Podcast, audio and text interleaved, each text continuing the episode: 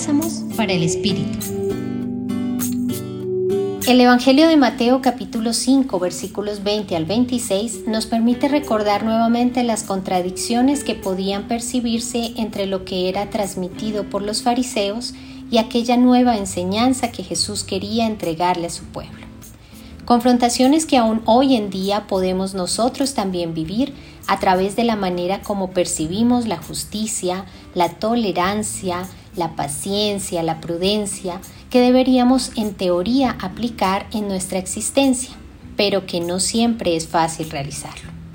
Así que pensemos hoy en ese mandamiento que Jesús nos menciona, no solo pensando en la fragilidad de la vida, sino cómo en muchas ocasiones con una palabra o una actitud podemos lastimar a los demás, dañando, juzgando, hablando de lo que no nos corresponde hablar.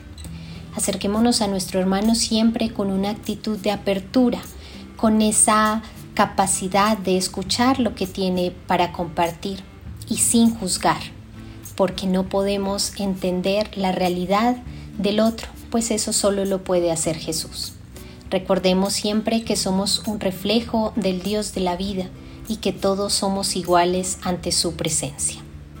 Les acompañó en la reflexión de hoy Julián Andrea Martínez Blanco desde el Centro Pastoral San Francisco Javier de la Pontificia Universidad Javeriana.